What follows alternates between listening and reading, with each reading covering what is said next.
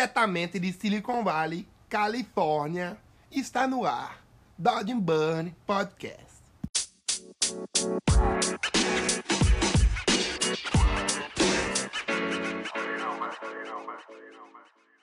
Fala galera, hoje no episódio 2 de Dodge Burn, um convidado mais do que especial, meu amigo, meu brother Diego Maricato, mago do CGI. Vamos conversar bastante sobre a nossa história e vários outros temas interessantes. Então, sem mais delongas, solta o som DJ e vamos para essa conversa.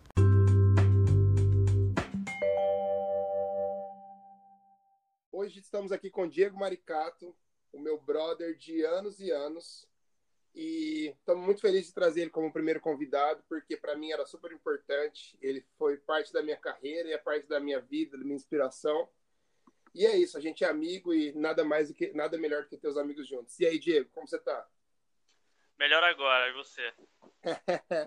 Tudo bem também, Bibinha. Bom, então vamos começar sem mais delongas. Cara, Bora. conta para mim como que surgiu a sua paixão pelo 3D? Você sabe que você tem culpa nisso, né? eu? É, você. Cara, é assim, eu acho que o 3D sempre foi meio latente, assim, na minha vida, né? É, eu lembro de começar a mexer no 3D no meu primeiro estágio. Foi numa agência lá em Campinas, na Malma. Só que eu usava o 3D meio que para apresentar projeto, era mais de curiosidade mesmo. E sim, eu sempre gostei de apresentar os projetos um pouco melhor e não só, tipo, ah, mandar um JPEGzão. Entendi. Então eu comecei a estudar um pouquinho. É, eu fiz algumas coisas bem toscas, assim, né? Por online é capaz de achar, umas coisas bem toscas. Só que daí, é, eu não conhecia ninguém que usava o 3D, então eu acabei perdendo interesse. E, e o acesso à informação era bem difícil né, na, na, época. Assim, já tinha, eu lembro até de um site que chamava Renderosity, mas mesmo assim parecia uma coisa muito complexa de se fazer na época. Então acabei perdendo interesse. E aí, tipo, a, o tempo foi passando, a vida foi passando, fui trabalhando em agência, como diretor de arte, assistente de arte, daí abri meu próprio estúdio. Eu sempre achei interessante o 3D, assim, só que eu achava sempre uma coisa meio distante, né? Aí você falou que ia fazer um curso de 3D, que a gente sempre, a gente tinha muito interesse em comum, né? A gente fazia as montagens nas agências e tal, e a gente resolvia tudo no Photoshop, né? A gente, a gente se virava, né? a gente se virava. A gente dava uns pulos, cara. A gente resolvia tudo com o que tinha, com o que não tinha também procurava foto gratuita para usar, e o layout virava final e era aquelas coisas que você conhece, né? É. E aí a gente sempre querendo melhorar, né? Você veio falar que ia fazer o curso de modo, que era o programa que a galera tava usando. E daí a gente foi fazer o curso junto. Foram acho que é, sete finais de semana que a gente ia para São Paulo no sábado, ficava até o final do dia, se não me engano, não lembro se era o dia inteiro, acho que era. Era o dia inteiro. Era, era o dia inteiro, inteiro, né? A gente voltava à noite só voltava à noite. Daí a gente ficava o dia inteiro lá, estudando o modo. E daí acabou que eu tendo, eu tendo mais interesse pelo 3D do que você, né? Você meio que deixou mais de lado, mas eu fiquei maluco e fiquei estudando que nem um retardado. E aí até hoje, estamos aí nessa, nessa vida. Quanto tempo faz? Desde que você fez, desde que a gente fez aquele curso? A gente fez o curso em 2012, se eu não me engano foi em março ou fevereiro. Massa, então foi sete anos. Mais sete é, anos, tá? Um pouco mais de sete anos. E. Passou voando, cara. Que pariu. É muito louco, porque quando você começa a mergulhar e você começa a desenvolver, você já tem uma paixão pelo programa, mas você começa, você começa a evoluir daquela forma que a gente sempre pensava. É muito louco, né, cara? Parece que você é sugado num túnel e você só consegue ir reto. É é, é muito porque é uma coisa é uma coisa muito profunda, cara. Você, tipo, a gente se resolvia com o que tinha. E daí você conhece uma coisa que expande o seu mundo, sacou? Então você consegue melhorar o seu trabalho 500 vezes com 3D. E dentro do 3D você sempre vai entrando em outro túnel, outro túnel, outra camada. É um Inception, sabe? A cada, a cada... E hoje em dia tá mais rápido ainda, porque a tecnologia avança e você conhece uma coisa nova, uma coisa nova, uma coisa nova que vai fazer o seu, o seu trabalho melhorar, né? Então, Exato. cara, é infinito, é, é infinito. É, te suga mesmo, porque ao mesmo tempo que é muita tecnologia, né? E, e é muito são muitas variáveis, é muito profundo e então as coisas se atualizam muito rápido, muita coisa nova o tempo todo. Isso tem que ficar atualizado. Então é é foda, tem que ficar ligado o tempo todo. E quando você começou a mexer com o modo mesmo, quanto tempo demorou assim para você se sentir confortável e falar assim, beleza, acho que agora se eu, eu posso ir tentar pegar um job de freela do Machente de São Paulo, do estúdio do Rio. Quanto tempo demorou para você se sentir confortável e falar assim, beleza, agora pode montar no campo de batalha que eu tô preparado? Cara, acho que demorou pelo menos um ano e meio para eu conseguir fazer alguma coisa mais decente, assim. Eu, eu conseguia fazer no começo algumas coisas mais simples, mas existe, quando você está estudando 3D no começo, as coisas não fazem muito sentido, então você demora para entender o que está acontecendo. Aí chega um momento que dá um clique, assim, né? Daí você, com, você compreende tudo e as coisas ficam mais fáceis. Parece que liga um caminho no seu cérebro, conecta os neurônios e aquele caminho começa a fazer sentido. Mas demorou, acho que, de um a dois anos para ficar confortável, assim. E também, assim, não confortável porque eu acabava pegando um ou outro trabalho de amigo meu, diretor de arte, que eu não sabia como fazer, mas, cara, você tinha que fazer. Então, é a melhor forma de, de aprender é você quebrando a cabeça, né? É, eu gosto muito desses trabalhos quando você pega. Já, já passei por vários momentos assim também, na Leved, na Vitro, que a gente pegava o trabalho, uhum. mas não sabia como ia resolver. É isso aí. Mas a gente sabia, tipo, a gente sabia o resultado de qualidade que a gente queria chegar, mas uhum. o caminho para chegar lá a gente não fazia nem ideia. Ah, mas é isso aí mesmo, cara. Muitos trabalhos que eu já peguei e pego ainda, eu não sei como fazer, mas aí você perde um tempo no começo testando vários caminhos, né, com que você já sabe. E você vai testando, testando, testando e você encontra a sua própria solução. E hoje é mais fácil também que você procura online e alguém já fez alguma coisa parecida. E essa também é a importância de você não ficar focado só em trabalho profissional, né? Se você fica com trabalho profissional e com trabalho pessoal estagnado, você só sai só vai saber fazer o que te pedem.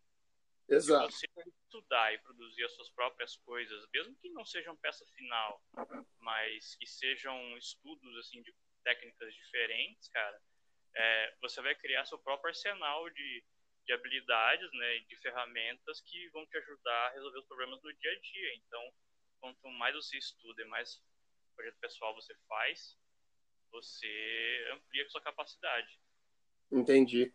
E você tem algum software favorito hoje em dia no 3D? Eu sei que você usa, usa uma gama grande de programas, mas você tem algum que você fala assim, hum, esse aqui, esse aqui é o que eu esse aqui é o meu favorito, ou tipo que você mais gosta de trabalhar, não sei. Tranquilamente o ZBrush. Ah, eu sabia que ia ser esse. Porque é a, é a, é a emoção de de criar algo do nada, né, cara? Não sei explicar. Acho que, principalmente modelando como você modela, pelo menos eu tenho essa impressão. Parece uhum. que você uhum. consegue transmitir o seu sentimento e a sua qualidade para a peça final de uma forma mais artística, eu acho. É, é isso mesmo. Cara, assim, o 3D é uma área muito técnica. E eu sempre tendi mais para o lado artístico e o ZBrush ele te permite isso, é, você deixa de ser técnico e você coloca sua habilidade artística para trabalhar. Então eu prefiro esse lado, porque ele te dá muito mais liberdade, você não se importa com as coisas, com as minúcias do 3D dentro dele. Então ele é mais agradável, assim, te dá mais prazer. Já o 3D de modelagem tradicional é gostoso e tal, mas ele é mais limitante porque ele depende de de, desse lado mais técnico, né? Entendi. E como você como você lida com como você faz para lidar com seus trabalhos pessoais e com o dia a dia na Light Farm? Você tem tipo um schedule, um calendário que você faz para você com seus projetos pessoais? Ou você faz quando dá uma folga? É uma coisa mais organizada ou é uma coisa mais quando você está no feeling de fazer, fazer algum trabalho em si? Cara, é uma coisa mais no feeling, mas eu tento não ficar muito tempo sem fazer alguma coisa. Eu, por exemplo, eu tento. Antes eu dormia até. Eu dormia tarde, né? Eu ia dormir bem tarde, sei lá, três da manhã, sempre dormia tarde. Você Só sempre dormiu tarde, isso é verdade, sempre. Sempre, dormi muito tarde. Só que esses últimos tempos eu mudei o meu, o meu esquema. Eu tô acordando bem cedo, sei lá, seis horas, seis e meia, por aí. E daí, antes de trabalhar, eu tento fazer alguma coisa, sabe? Eu estudo, eu produzo alguma coisa, eu faço algum freela. Porque de manhã eu tô com energia, eu tô com a mente vazia, então é um pouco mais agradável. Mas, cara, eu não tento, eu não tenho um calendário específico, mas eu tento sempre que não seja a peça final, sabe? Porque às vezes você você quer fazer alguma coisa final e demora tanto que você desanima. Você meio que nunca termina, né? Eu vi o Cris Costa falando umas paradas assim no Instagram dele outro dia, que ele fala que tem vezes que ele fica trabalha tanto num projeto que ele tem que tirar um tempo, que ele fica com raiva do projeto, fala, porra, preciso dar um tempo desse projeto um pouco. Que já fiquei... É, então eu tento fazer coisas mais rápidas, sacou? Que eu consigo fazer em um dia, assim, ou às vezes mais. Mas eu sempre, sempre vou fazer um projeto, eu, eu tento aprender alguma coisa, né? É... Deixa eu buscar um aqui. Por exemplo. Mas você já faz, por exemplo, você já faz, você já entra nesse projeto sabendo, é, tipo assim, eu quero explorar essa ferramenta no ZBrush ou no Cinema 4D, outra coisa, ou você vai meio que no flow? Não, eu sempre tento aprender alguma coisa. Eu, eu, tipo, eu pego um projeto, por exemplo, esse último demônio que eu fiz.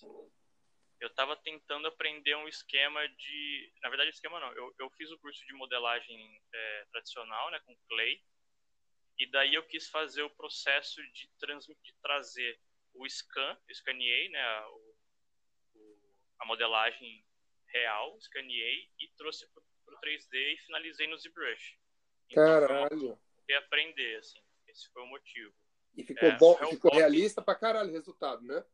É, então. Sim, tá bem. Eu trabalhei muito no ZBrush, mas eu aprendi o processo de escanear e, e, e usar a base no 3D. Uh, ah, o Hellboy eu aprendi um pouco mais sobre impressão 3D. Eu comprei impressora 3D e eu peguei o meu Hellboy e, e acabei imprimindo. Então eu treinei um pouco de, de tanto o software 3D, né, fazer os testes de impressão e tal, quanto os pinos, é, tamanho, esse tipo de coisa.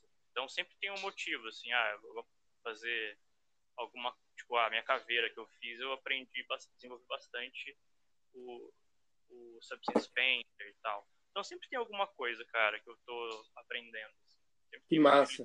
Segunda utilidade. Assim. Que massa. E eu tenho uma pergunta, qual, qual foi a sensação de finalmente em literalmente colocar a mão na massa quando você teve esse curso de clay. Como que foi, cara? Foi, foi muito, muito estranho no começo? Como que foi? Cara, é um tá... começo um pouco estranho, porque primeiro que você tenta modelar com simetria, várias vezes eu me pegava com as duas mãos na peça, assim.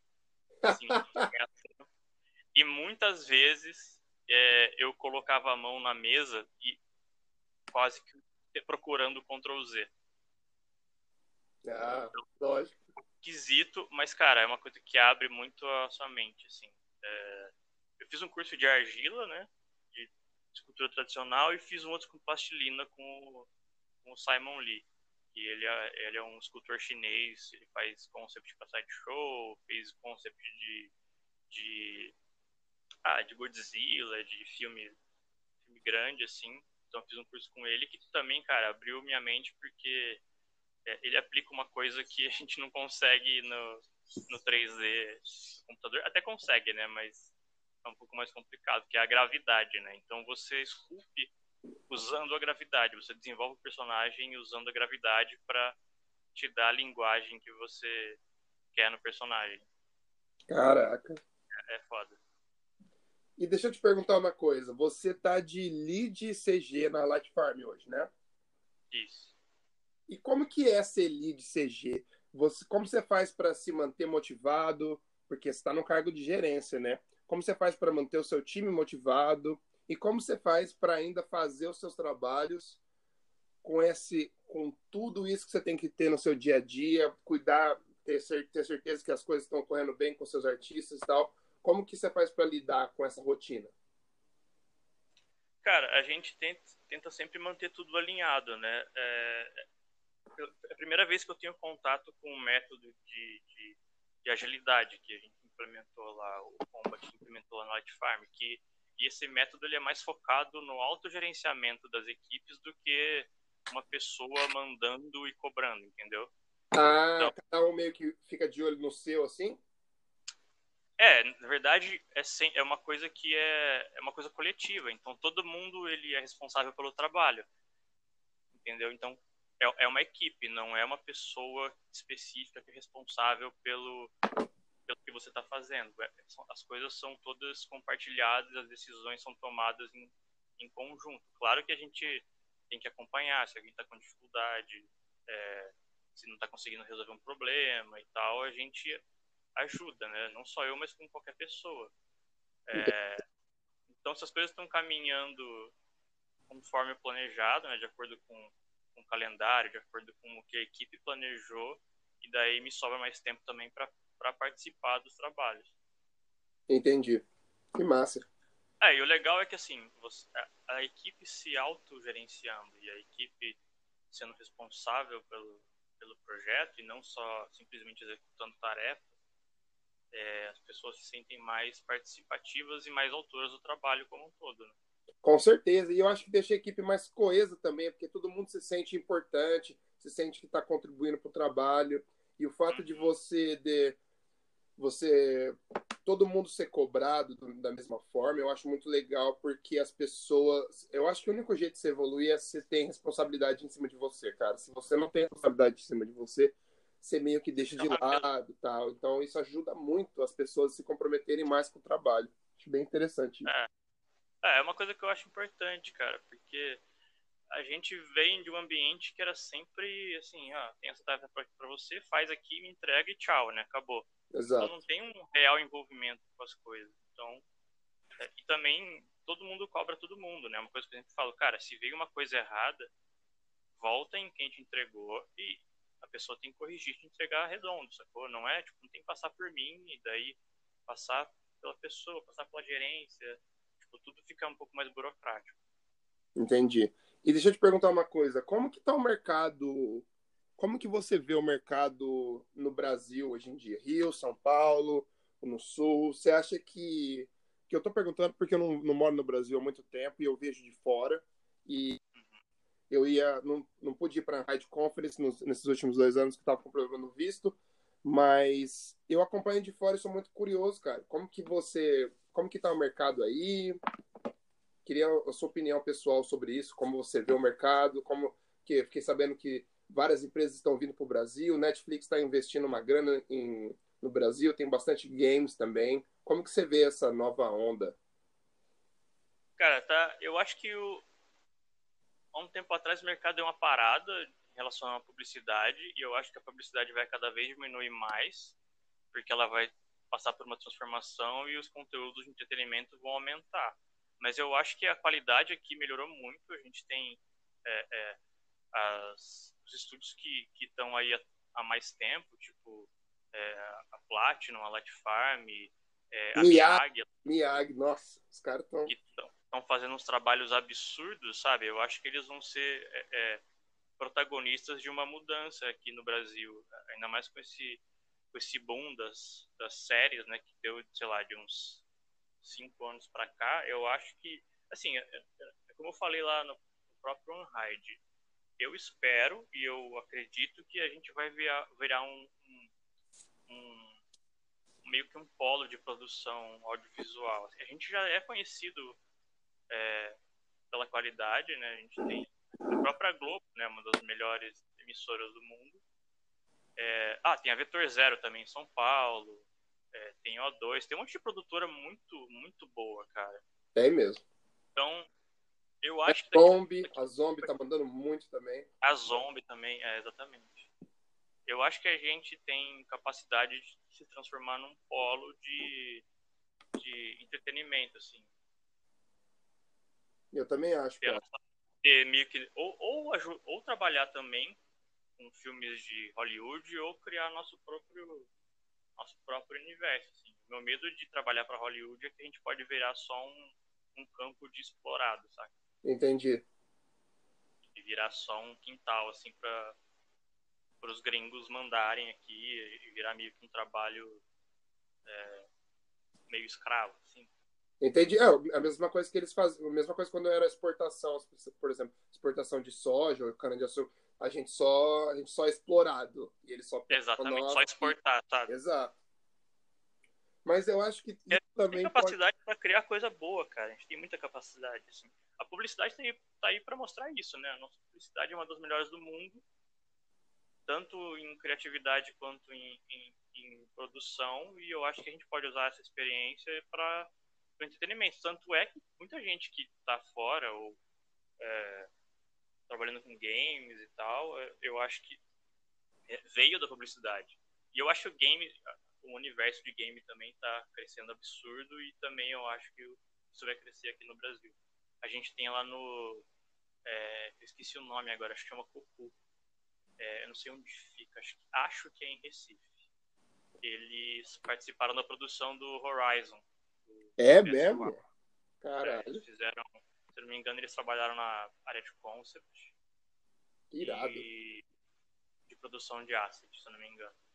Mas eu acho que a, a tendência é isso aumentar. Pelo menos eu espero.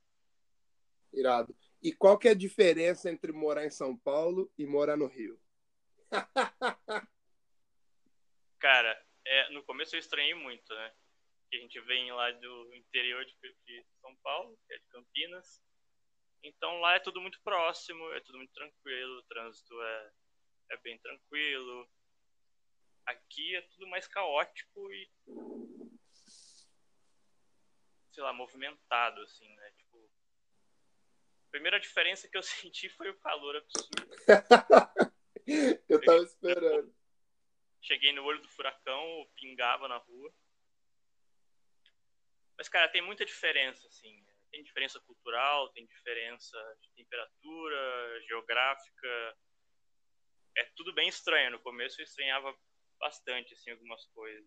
E as pessoas são muito diferentes também, eu acho. Porque quando eu, é pelo menos quando diferente. eu fui. Quando eu conhe... Sempre quando eu conheci Carioca, cara, foi uma viagem, porque eu, é uma galera que zoa, fala palavrão, é super desbocada, é super diferente. É, é muito é. legal interagir com essa galera. É, no começo você estranha porque a galera é meio agressiva na zoeira, sabe? Exato, exato. E a gente não era. Você é com quem você conhece, só e assim, meio. Às vezes meio leve. E Isso. aqui no começo você estranha, porque você acha que a galera tá, tá te sacaneando mesmo, sabe? E às vezes estão. É, mas é o é, jeitão deles, cara. É, é o é. jeito. Mas é, pra gente é ofensivo, entendeu? E o, até, e você, até você acostumar é um pouco esquisito. É, isso é verdade. É mas hoje em dia você tá adaptado, você... né? Já virou ah, carioca. Depois você entende. E eu acho que a qualidade de vida no Rio é um pouco melhor, não é? Pelo fato de você estar perto da praia, desse lugar tão bonito, do fato do. Ah, tem seus prós e contras, né, cara? De qualidade de vida, eu, eu acho que quem mora no interior tem mais. Ah, entendi. Tem mais tempo, você sobra tempo no seu dia a dia. Mas você não tem praia, você não tem é, é, centros culturais, tipo museus culturais, coisas de arte, shows, esse tipo de coisa, sabe? Entendi. O dia, o dia a dia, a qualidade de vida no interior é melhor. É, Entendi. Eu acho que é comparável. Porque praia você vai, você não vai todo final de semana, você não vai todo dia. Mas de fato a praia aqui é muito boa. Um. E agora vamos entrar um pouco lado um pouco mais pessoal. Como que é ser o mestre de 3D e ter que lidar com a sua timidez? Essa pergunta foi boa, hein? Ai, cara, eu meio que melhorei. Eu acho que vir pra cá melhorou um pouco esse meu lado aqui. Você tá ligado que eu era bem, bem na minha. Ainda sou um pouco assim. Ah, mas também você tá do lado de só nego doido aí o dia inteiro. Tem alguma influência no você. Mas eu acho que conforme o tempo você vai ganhando segurança no que está fazendo, então a timidez ela passa um pouco porque você está mais certo do que está fazendo e você conhece o dia a dia daquilo que está fazendo. Então, a timidez fica em segundo plano. Experiência, né? Experiência ajuda bastante, você vai ficar mais confiante. E... Mas, às vezes eu sou bem bicho do mato, assim, tá ligado? Eu sei. E qual que, hoje, qual que foi, quais são os artistas hoje em dia que você... Me fala três artistas que você se inspira, que eles te inspiram? Que eles me inspiram? Ah, peraí, pensar. Cara, pergunta difícil, cara. Eu não sou muito ligado a nome, assim.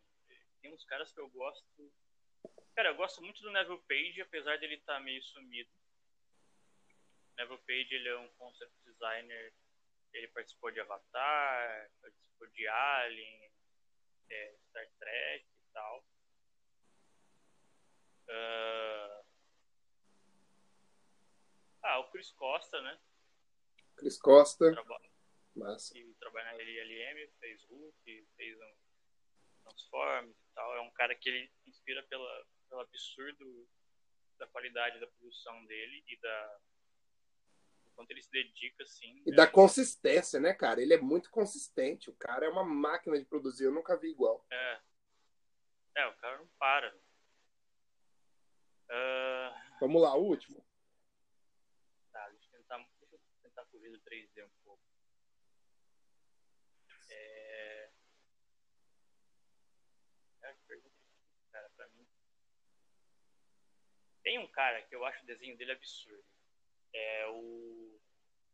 Não é o Kim Jong-gi, mas também ele é um absurdo. Ele é bem parecido, mas é o. Deixa eu ver. Deixa eu ver se eu acho aqui no Instagram o nome dele que eu esqueço.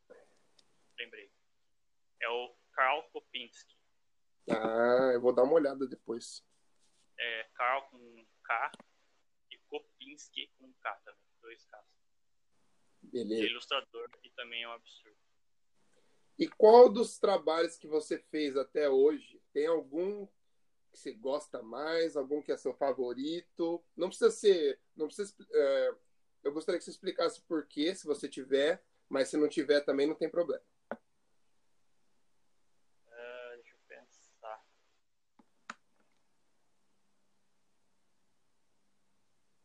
Cara, um dos que eu mais gosto, não sei se é o favorito. Eu não tenho predileto. Assim. Eu gosto bastante do, do, do, do Bigfoot que eu fiz. Uhum, para Volkswagen, né? Foi, porque eu envolveu o design da criatura e também eu apliquei o hair, que eu estava fazendo acho que pela segunda vez. Então, desde o, a concepção à finalização eu fiz. E eu gosto muito de criaturas e animais e personagens. É, eu ia falar isso, que esse universo é o universo que você gosta pra caralho, né? É, o que eu mais gosto, acho. E eu gosto muito também do da Batalha dos Ossos. Ah, aquele, aquele super premiado esse, né? É, esse aí ganhou, acho que ou prato ou bronze. Aquele trabalho, nível de detalhe, meu Deus do céu. Ficou muito bom, cara. É. E eu e acho que mais seis ou sete é, modeladores. É, eu também gerenciei os modeladores, fiz o shader, a luz. Ah, você que fez o shader e a luz final, né? Foi. E daí o Marcel, Marcel Lobo fez a pós. É um trabalho que eu gosto, tanto pela, pela natureza dele, que envolve personagem e tal. Também pela complexidade, trabalhado com bastante modelador diferente. Mais completo. Entendi. E como que você vê o 3D evoluindo daqui para frente? Você acha que cada que eu tenho olhado, dei uma pesquisada no Unreal Engine, tenho visto que bastante coisa tem vindo com AI, enfim, a tecnologia está explodindo cada vez mais e cada vez mais a gente vê que o 3D está mais real time, tem as possibilidades são quase que infinitas. Como que você vê o seu o, o 3D em geral evoluindo assim? Ou numa Cara, eu acho que ele vai abrir bastante campo para várias várias áreas diferentes, por exemplo, a impressão 3D abriu um universo que ele pode ser usado em trocentas profissões diferentes, desde dentista a engenheiro, a, a fazer prótese para, sabe, gente que perdeu algum membro, prototipação de produto, enfim. Esse lado eu acho que está crescendo, vai crescer mais ainda com a impressão 3D. Eu acho que é, todas as áreas de, de entretenimento, publicidade e tal, vão começar a usar bastante real time, tanto para pré-visualização e até para produção final mesmo. Eu acho que as coisas vão ganhar, passar por uma meio que uma gamificação, assim, né? Todos, todos os campos vão passar por uma gamificação, tornar o conteúdo mais é, participativo, assim, do ponto de vista de quem consome. O que mais? Outro dia eu vi que um cara imprimiu um, um barco numa, com uma impressora 3D, umas coisas, os caras estão chegando num nível absurdo. Um barco real, grande? É. Caramba. Eu ah, cara, eu cara... já vi, assisti um TED Talk da galera é, imprimindo órgão, cara, com tecido orgânico mesmo. Sério? Cara. É uma, é uma, coisa, eu não sei que ponto que tá, mas já era possível, sabe? É, é absurdo, cara. Isso vai crescer cada vez mais. Vai ganhar muito campo ainda. Que irado. Imagina, tipo, ah, você perdeu um órgão, mas você, você quando nasceu, você, você guardou suas células e daqui, sei lá, se tivesse 50 anos, se tiver algum problema, você pode reimprimir o seu órgão, sabe? É... Eu acho que vai chegar nesse ponto ainda. Eu também acho. Não sei em quanto tempo isso vai demorar, né? Porque a gente meio que perdeu a noção da, de como a tecnologia evolui, né? Eu, por exemplo, tô morando aqui, cara, por morar no, no Vale do Silício agora aqui, a gente tem um monte de tech, tech company aqui, né? Tudo forrado dessas fitas. Então, todas essas, essas coisas de tecnologia nova que começa, meio que é, começa aqui, você vê as, as paradas. Nossa, a quantidade de, por exemplo, de Tesla que tem aqui é ridículo, cara. É, tem esse lado também de tecnologia de carro inteligente, inteligência artificial vai ser usada cada vez mais em tudo, tanto, não só no 3D, como em tudo, né? Como em tudo. Outro dia eu vi um, uma parada da NVIDIA que você desenha com cores é. e aí você coloca ali, ah, isso vai ser um, um, um, vale, isso vai ser uma vegetação, isso vai ser um rio. E aí uhum. ela, o AI faz a pesquisa e te dá umas opções. Muito louco. Eu... Então as coisas, eu acho que as coisas vão ficar cada vez mais inteligentes né, e vão depender um pouco menos do, do da interação humana, assim coisas vão ficar mais automáticas e tarefas mais é, tipo de apertar parafuso assim vão ficar mais é, feitas pela máquina e o trabalho mais criativo eu acho que ainda ainda vai sobrar pro, pro ser humano mas eu acho que cada vez mais o computador e a inteligência artificial vai é, se não dar um suporte e ajudar até o ponto de substituir assim. É, eu também acho que vai, vai ser um período meio estranho, vai ser uma evolução ser meio, meio estranha, mas eu acho que vai, é inevitável. É, que vai acontecer de qualquer forma. Eu acho que ainda vai demorar, assim, tempo, mas eu acho que vai acontecer. É, outro dia eu tava falando com o meu cara que trabalha comigo na Apple, ele falou assim, ainda tô esperando o hoverboard. É. Falou assim, tô esperando o hoverboard, o carro do Jetsons, não vi nada ainda dessa merda. Não tem nada. E deixa eu te falar uma coisa. Você tem essa, uma carreira irada, já ganhou vários prêmios, trabalha no Lead CD do, nos melhores estúdios do Brasil. Tem algum sonho ainda de carreira que você quer conquistar? Alguma coisa que você.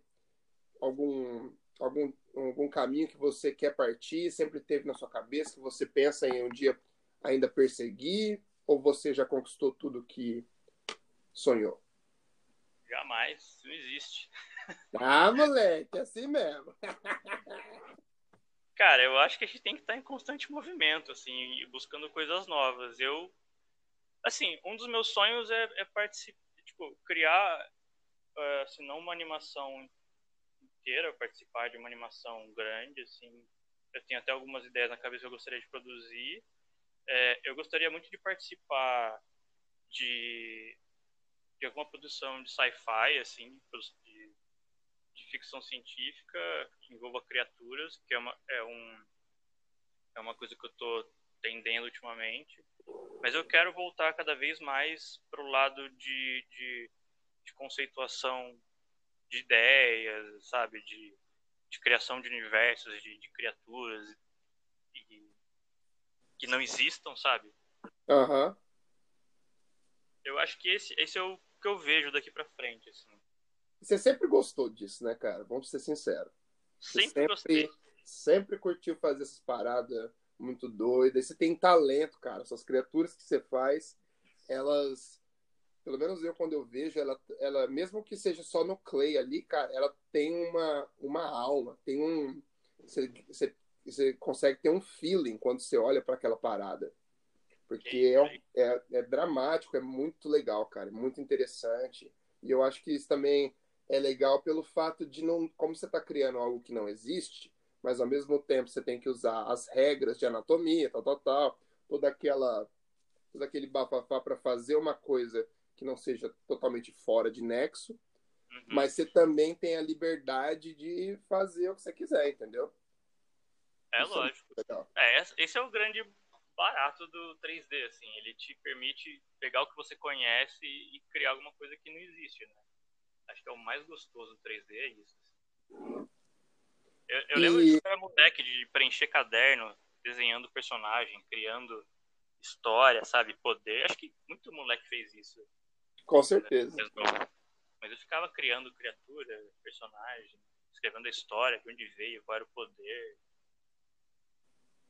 E hoje em dia o 3D permite fazer de fato isso.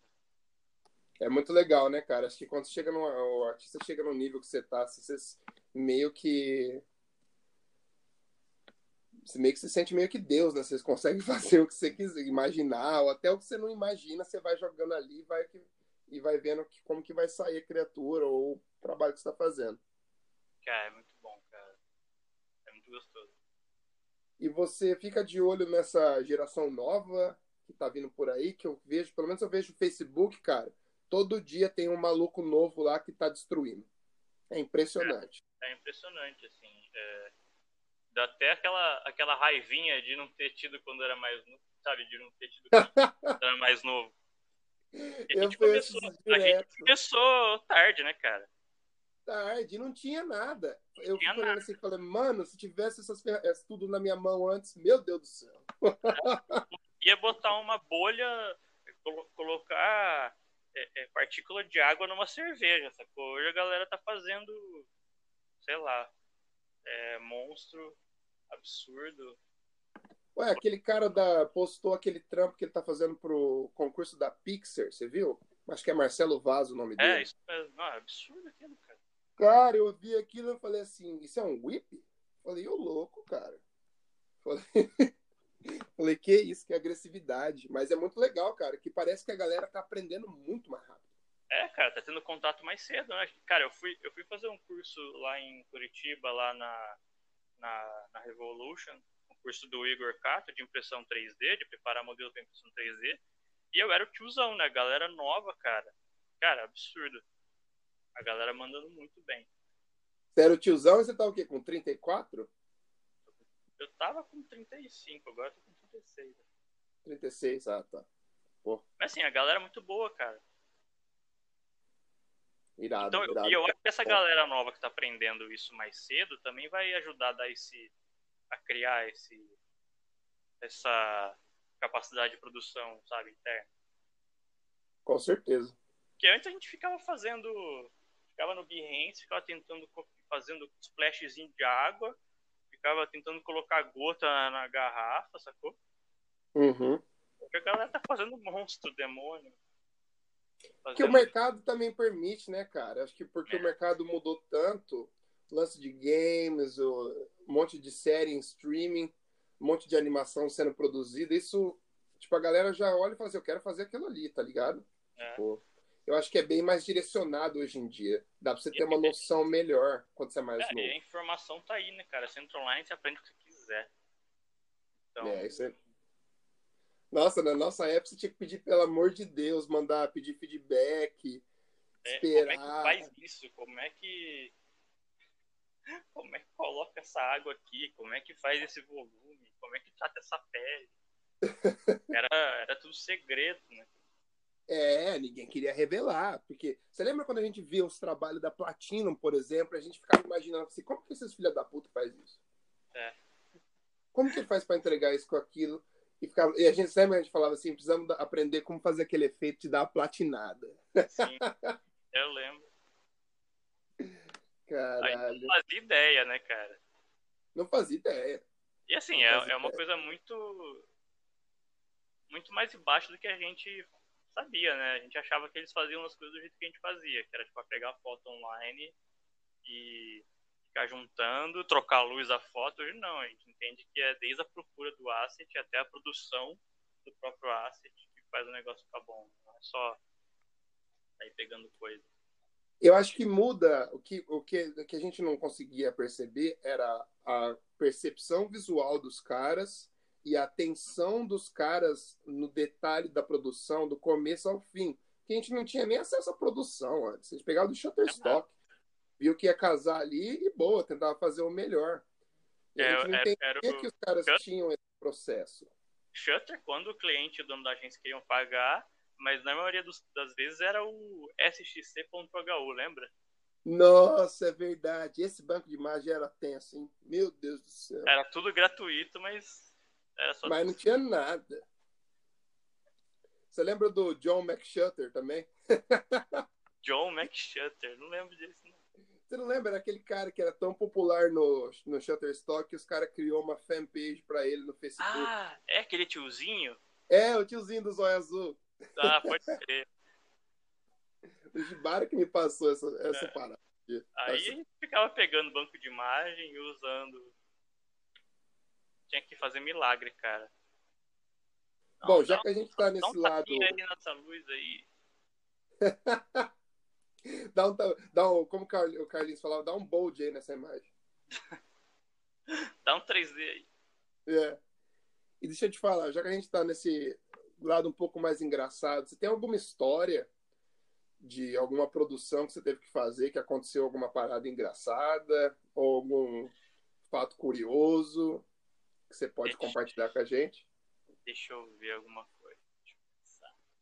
Ou alguma merda que deu que vocês tiveram que fazer, ou pular o. tirar o coelho da cartola para resolver. Ah, isso direto, né? Quando você não sabe fazer as coisas, você dá os seus pulos e resolve.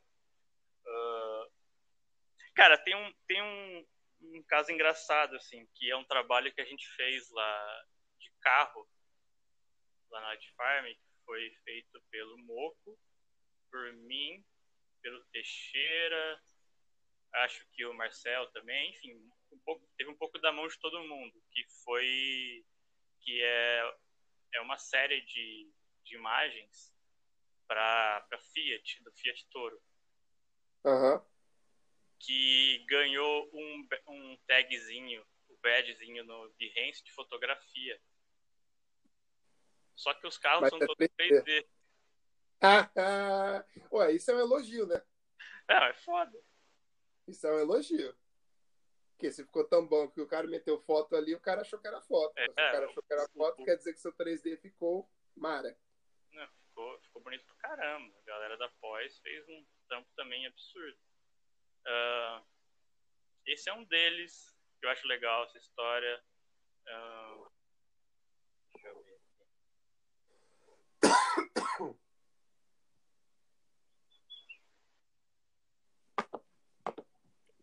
Bom, se não tiver outra, eu posso já pular para a próxima pergunta aqui. Não tem crise, não. não tem, tem umas histórias meio cabulosas, mas que eu não, acho que não posso falar. Então... Não pode falar, senão depois vai dar problema na, na firma. Vai chegar lá segunda-feira, o Milton vai falar: oh, vem aqui na salinha, Diego, não tem que conversar ah, sobre o podcast que você falou aí. O Milton acho que ele nem liga para essas coisas, cara, mas acho que ia pegar bem. Não, de boa. Deixa eu perguntar uma outra coisa, então. Qual que foi o trabalho que foi mais difícil, que você mais sofreu para fazer? Você falou assim, pensou assim, mano, não vou conseguir fazer isso. Uhum. E tipo, que foi aquele desafio que meio que te chocou, assim, quando você pegou? Cara, tem dois trabalhos, assim, que são meio traumáticos, apesar de eu gostar deles. Um é o, é o do Airbnb, que é, o, é, uma, é uma imagem que tem como se fosse um bairro londrino, ah. cheio de janelas, como se representassem, é, é, como se representassem, não, são imóveis reais que estão disponíveis no Airbnb. Então, hum. cada janelinha teve que ser modelada de acordo com o que era uh, na vida real. Então, foram vários modeladores que fizeram as janelas. Eu fiquei responsável por unificar tudo, juntar tudo. Fazer o ambiente todo, textura, shader, luz, render e tal. Isso foi bem, bem difícil, assim. Foi meio traumático. Que é bem complexo. Uh... Ah, foi complexo, era complexo e era bastante trabalho ao mesmo tempo. Cara, são mais de 400 janelas reais que tinham que ser modeladas fielmente, texturizadas fielmente ao real. Caralho. Colocadas numa imagem só, com uma estética legal, de uma forma que você entenda que é Londres. Esse foi um. Uh, um outro trabalho que eu gosto bastante, mas que foi, foi muito difícil, é o, o Honda Capacete da Formação, que é um filme. Ah, aquela animação, né? É é uma animação do capacete, da, da construção do capacete, assim, dele se formando até o final. Uh, esse foi muito difícil porque eu eu trabalhei meio que eu trabalhei um pouco de shader assim da parte estética né? shader iluminação da render e tal mas também eu, eu trabalhei bastante meio que gerenciando esse projeto. E acho que foi uma das primeiras vezes, vezes que eu, que eu fiz isso. Então foi bem, assim, complicado. Tive que, tive que trabalhar com, com simulação tal, gerenciar galera, gente de simulação, que era uma coisa que eu não tinha muito contato. Gerenciar freela, arquivo grande. Então, esse foi difícil, assim. Era um trabalho que envolvia muita coisa diferente. Simulação diferente, de efeito diferente, então, isso é meio complicado. Mas eu gosto bastante do resultado final. Não, e ficou demais esse trabalho. Meu Deus. Ficou muito bom mesmo. E deixa eu te perguntar uma coisa. Tem algum artista da nova geração assim que você admira hoje em dia, que você vê falando, que você acha fala assim, puta, esse moleque daqui uns dois, três anos vai estar tá voando? Cara, tem uma galera que eu admiro, independente do trabalho, mas também pelo trabalho. Que, ah, o Ian Blanco, o Arthur Lataro, o, o Jonathan Lechar. Uh, o Arthur é, aquele, é o que era seu estagiário, lembra? É. Que trabalhava na Melt, barbudinha. Ele é. tem uma mão boa mesmo pro 3D, cara. Cara, Muito ele, boa ele é muito bom, é uma pessoa boa, tem um trabalho, uma, uma um senso estético muito bom. Uh, deixa eu pensar.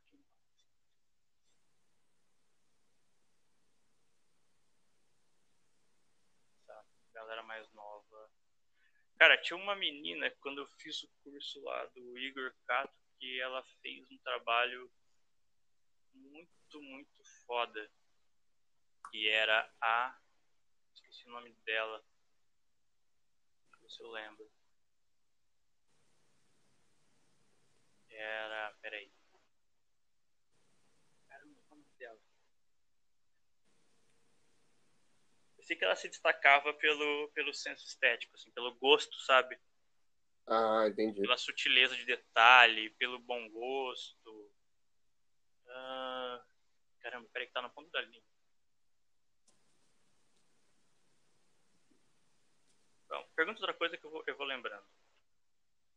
Tá. Qual, qual, já que você é um, um, profissional de sucesso hoje em dia, experiente, já passou por vários perrengues, que dica que você daria para a galera hoje em dia que está começando para desenvolver o potencial deles? Que dica que você daria assim para alguém que está ouvindo o podcast agora e fala assim, cara, estou começando e eu quero ficar bom igual você, quero ter uma carreira boa, como que você me diria? Mais inspirador, assim, tipo, que, que você diria para ele desenvolver o potencial dele? Cara, eu acho que tem muita gente que deixa tudo muito para amanhã, assim, ah, amanhã eu vou fazer, amanhã eu vou estudar, assim, sabe?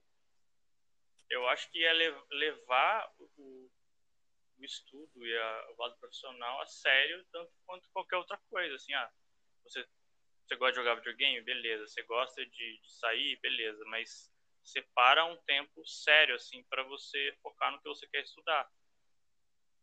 Acho que é, acho que a melhor dica que eu posso dar é essa, cara. Não deixa para estudar amanhã, sabe? Separa o seu tempo e, e leva a sério de fato, porque tem muita gente que só fala e não faz, sabe? Exato. Procrastina, né? Procrastina. Procrastina demais, cara. Demais, demais, demais. Eu, às vezes eu, eu, vejo uma galera postando, ah, esse aqui é 2012 esse aqui é 2018. Cara, a diferença é mínima, sabe? Então, não deixa para daqui cinco anos, para daqui dois anos. Começa a ir atrás agora, assim. É, e, e ser consistente, né, cara? Eu, eu, eu, acho que é muito importante também ser consistente. Você tem e que man... levar. É, consistente. Produzir, produzir, produzir. Se manter atualizado, sabe? Não ficar fechado no, no seu, seu quadrado, no seu, é, é, na sua zona de conforto. E ter eu, fome de aprender, né? Fome de conhecimento. De aprender, de resolver as coisas, sabe? Não ser passivo, assim. É, eu também acho que isso ajuda muito, porque eu aprendi muito resolvendo problema, cara. É. Ou pegando desafio. É quando você evolui, na verdade, né? Porque você sai da sua zona de conforto, dá aquele desespero, nos 10, 10 15 minutos, mas você tem que apertar o cinto e ir pra cima, cara. E, e sempre acaba dando certo. Você sempre acaba aprendendo alguma coisa. Não esperar que tudo vai vir de mão beijada, sabe? Exato. Eu também acho que eh, o lance da informação, de ter bastante informação hoje em dia, cria esse tipo de hábito também. As pessoas, em vez de ir atrás, elas têm mania de perguntar. É, é, é, é uma coisa que eu, eu também é, é verdade, cara. Antes de, de você perguntar, perguntar não tem problema. Só que perde um tempo antes fazendo sua própria pesquisa, porque cara, se você só perguntar e esperar que todo mundo vai te dar solução, você não vai aprender porcaria nenhuma, sacou? Exato. Você, só, você vezes... só aprende se você passar por dificuldade. Você não aprende se você tiver tudo na sua mão. Eu assino embaixo. Eu assino embaixo disso. Você só aprende se você procurar, pesquisar e resolver os problemas da sua forma. Porque você vai fazer o caminho, você vai reforçar aquele. aquele ah, aquela solução que você está aprendendo, sacou? Uhum. É tudo de bandeja, cara. Quando você enfrentar alguma, algum problema diferente, você não vai saber resolver se não tiver ninguém para te ajudar. Exato. E às vezes o cara faz uma pergunta, né? O cara pergunta e você dá uma resposta de uns 10 minutos, e o cara choca, fica com a cabeça chocada. Até se arrepende de ter perguntado. Fala assim, nossa, nem deveria ter perguntado isso. Cara, teve um Porque dia o cara eu... nem se nem pesquisou, então não sabe nem como a resposta pode vir, sabe? Cara, teve um dia que alguém me perguntou alguma coisa no, no, no, no chat do Messenger, assim. Tem muita gente que pergunta coisa, né? E a maioria eu respondo, assim é, ah, tem alguma outra maneira de fazer tal coisa no ZBrush, assim, pra fazer isso, isso, isso? Aí eu respondi, não, cara, faz assim, né? É, tem jeito, é, é assim e é de um em um, sei lá, é uma coisa que você tinha que repetir a tarefa várias Entendi. vezes pra dar certo, assim. Aí a pessoa respondeu assim, ah, mas é, é compli meio complicado, né?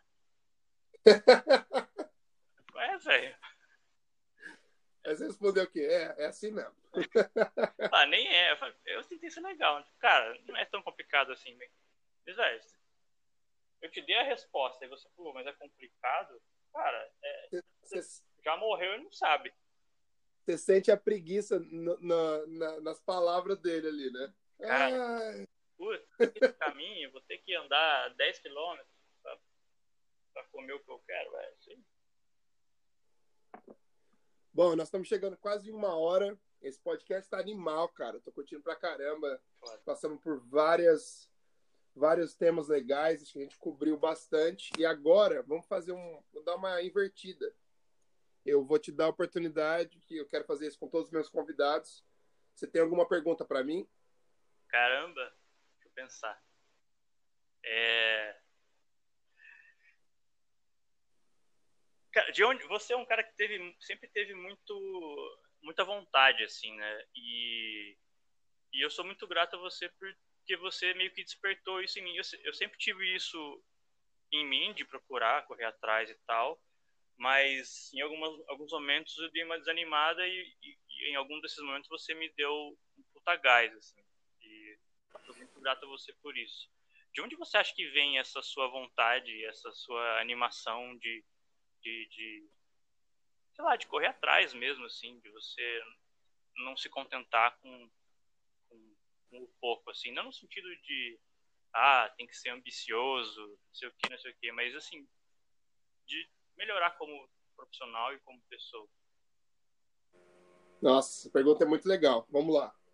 Bem é complexa também. Cara, eu sempre fui um cara muito elétrico, né? Acho que você sabe, a gente é amigo de anos. Eu sempre fui um cara muito muito energético e de correr atrás das coisas e eu acho que quando eu voltei do quando surgiu a chance de ir para os Estados Unidos antes até quando eu fui, fui pro estúdio ícone que eu fiz o estágio lá eu meio que vi o que eu queria fazer sabe eu vi aonde mais ou menos eu queria ter chegado uhum. e aí toda vez que eu vejo a possibilidade ou a oportunidade de alguma coisa na minha vida e eu vejo que é ou vejo ou até sonho que é possível eu mergulho de cabeça uhum. e vou atrás. E aí, por exemplo, o que aconteceu ao, ao, ao, ao, longo da minha carreira foi assim, que aí eu ia conquistando certos goals, certos objetivos que eu já tinha traçado, e eu via que tinha mais. Sim. E isso me motivava ainda mais. Eu falava assim, puta, eu quero chegar no nível desse cara. Bom, cheguei no nível desse cara. Oh, mas eu acho que eu posso chegar um pouquinho mais longe. Vamos ver até onde eu posso chegar? Vamos. E eu acho que essa procura por estar sempre aprendendo, sempre evoluindo e não ficar. Eu, por exemplo, eu odeio fazer trabalho igual. Eu odeio fazer coisa que é uma coisa que eu já fiz antes, por exemplo. Lógico, eu vou fazer, vou fazer o meu melhor, mas não é uma coisa que me motiva. Uhum. Por exemplo, o fato de eu começar a fazer as artes lá, que eu fiz com os pregos, e fui para uma coisa totalmente fora do Photoshop, foi porque eu queria testar. Sim. O, o, lance de eu ter começado essa, essa parada da fazer as artes com a mão e tal, cara, foi uma amiga minha que me chamou, me, me perguntou, falou assim, ah, você quer... Eu vou fazer uma festa, preciso preciso de um artista para expor umas peças lá. Você não conhece alguém? Eu falei, eu sou eu. Falei, eu quero essa oportunidade. Deixa eu ver o que eu consigo fazer, entendeu? E eu acho que é sempre a busca por desafio. Eu adoro desafio, é. cara. É uma coisa que me faz. que me deixa vivo. Sim. Eu sou assim também. Faço... Descobrir alguma coisa nova. Caramba, é possível fazer isso? Eu quero fazer, né? Quando você chega, Exato. você descobre um outro, um outro horizonte, né? Como se você, sei lá, você escalou a montanha e lá você abre, você escala a montanha, você chega lá em cima, caramba, tem mais 15 montanhas ali na frente para eu escalar. Exato. Aí você vai. E o fato de e isso é muito gratificante, cara. É uma é como se fosse uma droga, mas uma droga boa que te deixa, por exemplo, se eu tiver um fim de semana, vamos supor, se eu tivesse uma semana que eu estava trabalhando na Vitor, foi uma semana super ruim, pesada, tal. Aí, por exemplo, eu vou lá no estúdio no sábado e faço trabalho na minha arte pessoal e eu consigo um resultado bacana. A gratificação que eu sinto nesse dia vale para a semana toda. É, tá ligado entendeu? Eu, eu me sinto assim, nossa. E eu acho que esse sentimento nunca vai passar, cara. Eu converso, eu converso com a minha mãe direto, converso com meus amigos direto, e eu acho que eu sou assim, cara. Eu vou ser assim até o dia que eu morrer. Porque é isso que me mantém, é isso que me dá tesão Sim.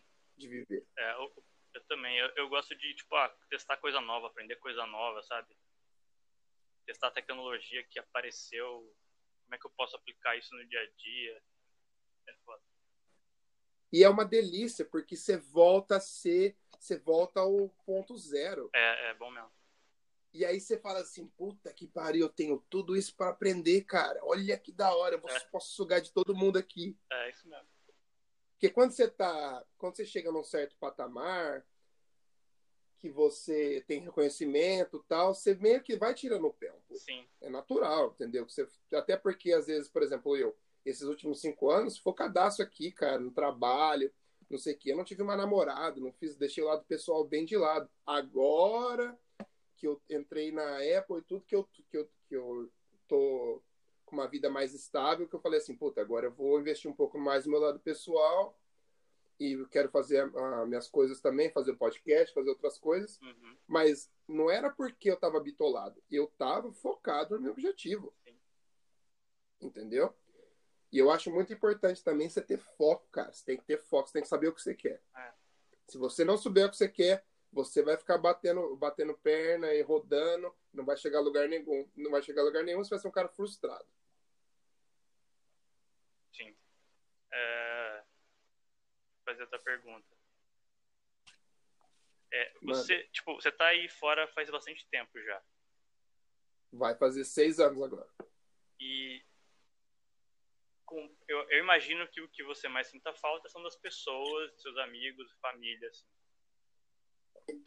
Como é que você faz para isso, para você minimizar o quanto isso te afeta? Bom, você tem, você tem razão. Isso, é, isso com certeza é o fato mais difícil de qualquer pessoa que mora fora. Uhum. Ainda mais eu que sou um cara carentão, que sou daqueles que abraça, beija meus amigos. Tipo, eu sinto falta pra caralho. Uhum. O que eu faço, cara? Eu me mantenho em contato com todo mundo, falo com a minha mãe direto, falo com meus amigos direto por WhatsApp, por Facebook, por. E é engraçado porque, tipo assim, antes eu tinha Facebook, tipo, usava pra fazer. Hoje em dia eu uso Facebook e Instagram pra matar saudade. Falo assim, olha lá que legal. O Diego postou uma foto no Rio. Olha, legal. Que legal ver que ele tá bem e tal. E tento interagir bastante, seja comentando, seja de outra coisa, para sentir que ainda faço parte desse círculo, mesmo estando longe, sabe? Uhum. Mas é complicado, cara. Isso é uma coisa muito difícil. E... Mas, por exemplo, eu, eu me propus a fazer isso, entendeu? Eu sempre tive esse sonho. Então, eu meio que já sempre fui pensando como que seria e tentando visualizar isso. Mas é difícil. Tem dia que você tá triste, tem dia que você tá feliz. Você tem que saber lidar com esse tipo de emoção, entendeu? Mas agora, pegando meu green card, eu quero voltar pelo menos uma vez por ano. Pelo menos. Porque daí fica mais fácil. Porra, bem mais fácil. Mas é difícil, cara. Não vou, te, vou te falar uma coisa. Por exemplo, se eu tivesse casado antes, se eu tivesse namorada, talvez seria um pouco mais difícil. Quando eu vim pra cá, não sei, porque eu terminei namoro para vir para cá, né? Então, porque eu queria viver isso tudo sozinho. Mas eu acho que é uma, é uma constante, cara. E uma, vamos supor, por exemplo, uma coisa que me deixa. Uma, um momento bem difícil que aconteceu quando eu tava aqui. Minha avó morreu. E eu tava aqui. E aí, por exemplo, a minha mãe me ligou. E ligou e tem que contar, não tem outro jeito de, de não falar, né? E aí você fica sem saber o que fazer, você se sente impotente, ou tipo, às vezes quando minha mãe tá doente, alguma coisa, você não sabe o que fazer. Sim. Porque você não tem o que fazer, entendeu? É. então essa é a parte ruim. E pensar mais uma. É... Você é um cara bem focado, assim, né? Tipo, você sabe muito bem para onde você quer ir, assim. É, pelo menos é o que parece. É, como que você se vê daqui ou 5 ou 10 anos? Você se vê hum. com seu próprio negócio? Você se vê é, mudando um pouco de área, sei lá? Que, Cara, o que você espera ou o que você planeja? Eu, eu planejo ficar na Apple mais uns anos para eu ter isso no meu no meu portfólio, no meu no meu currículo. E mas não pretendo ficar lá minha vida inteira. Eu quero ter um negócio meu.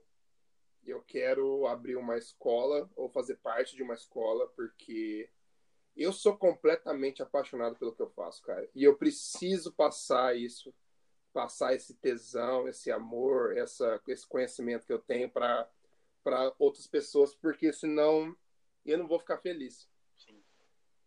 E eu quero fazer isso. O podcast já, é, já era um dos meus planos de ter isso, de ter contato, de passar experiência, de ajudar as pessoas, de mostrar como que é a vida de uma pessoa aqui fora, entendeu? Como que a, que a carreira é possível e tudo. Mas eu eu me eu tentar eu cara, eu tenho muita vontade de trabalhar em filme. Em, de alguma forma, trabalhar em filme e eu quero investir demais na minha carreira de artista, fazendo as minhas peças pessoais para venda. Uhum.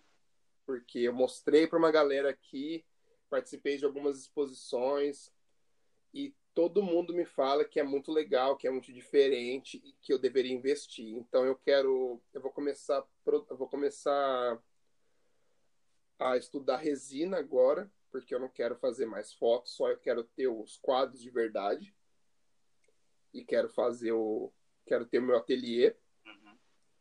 e quero investir nisso. Então daqui uns 10 anos eu me vejo tendo a minha escola, continuando ainda com meu podcast, eu quero ter o meu ateliê, Uhum. provavelmente vou vender as minhas, minhas peças online, estar participando de exposições nos Estados Unidos e continuando com o meu trabalho de pós-produção, mas eu acho que muito menos focado nesse mercado que eu trabalhei muito, que é produto, lifestyle, e mais focado em outras coisas, cara, uma coisa um pouco mais artística. Sim.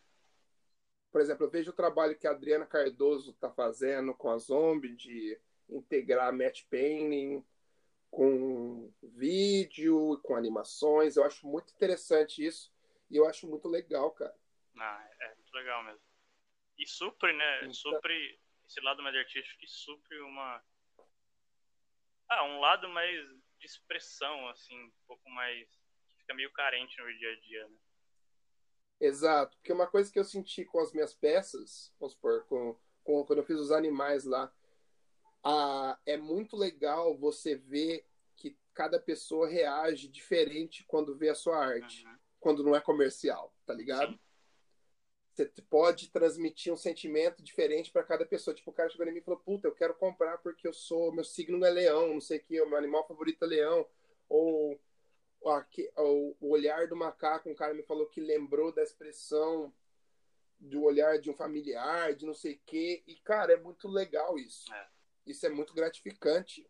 E se eu conseguir arrumar um jeito de ganhar grana com isso, e sendo meu próprio chefe, produzindo conteúdo que eu crio, puta, esse é um sonho. É o sonho mesmo. Então, essa é a ideia. Vamos ver o que vai virar, né? Mas por enquanto temos que fazer, temos que ter o nosso trabalho do dia a dia. Como diz a, uma, uma, a stylist que trabalha comigo lá, ele falou: a gente tem que ter o trabalho para pagar as contas, depois a gente vai para casa e faz o que a gente ama. Faz o quê? Não, não é que eu, não é que eu não ame meu trabalho na época, é que eu- é, a gente retoca produto, né, cara? Então não é uma coisa, não é uma coisa que tem muito sentimento e tal. Não te dá uma satisfação, né?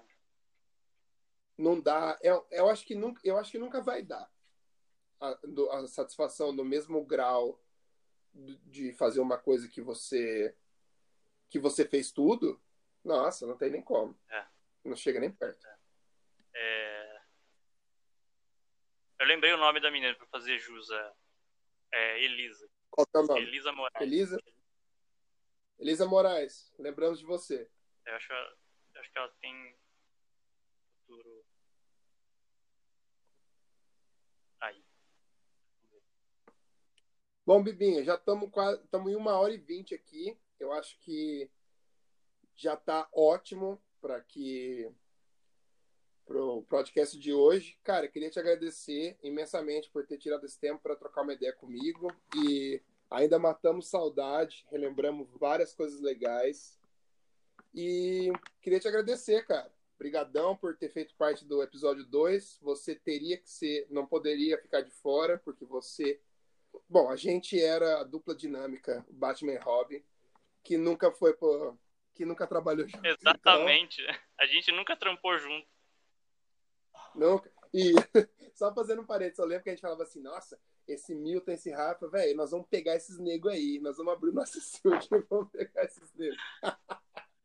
Mas lógico, só na brincadeira, né? Porque os caras eram, tá, os caras estavam no nível fodido, queria chegar no nível dos caras. A galera tem que entender que você pode competir sendo amigo, não tem problema. Exatamente. Você só tá, você tá querendo, você, quer, você tá querendo evoluir você, entendeu? É, não Você acabar tá com o pra né? quer só evoluir só. E outra, eu quero mais que todo mundo fique foda. Eu quero que o nego fique muito melhor que Uhum. eu, cara. Porque isso vai me dar tesão. Vou falar assim, porra, agora eu preciso dar um, um up na minha carreira aqui, que os caras estão chegando. É, e tem sabe? área pra todo mundo e um puxa o outro pra cima, sacou? E, e quem tem medo de Exato. concorrência já morreu já. Exato. Bom, é isso aí então. É isso, cara. Obrigado, Obrigado, eu que cara. agradeço. Vamos falar mais vezes, que a gente já fala faz tempo. Obrigado pelo papo aí, foi divertido. Bom, galera, esse foi o episódio 2 de Dodge and Burn. Espero que vocês tenham gostado. A gente está tentando trazer um conteúdo legal, tentando abranger bastante temas diferentes, convidados diferentes. Queria pedir a opinião de vocês, queria pedir comentários, críticas, qualquer coisa construtiva que vocês podem passar pra gente, pra gente estar melhorando o conteúdo pra vocês. E é isso, galera. Até o próximo episódio.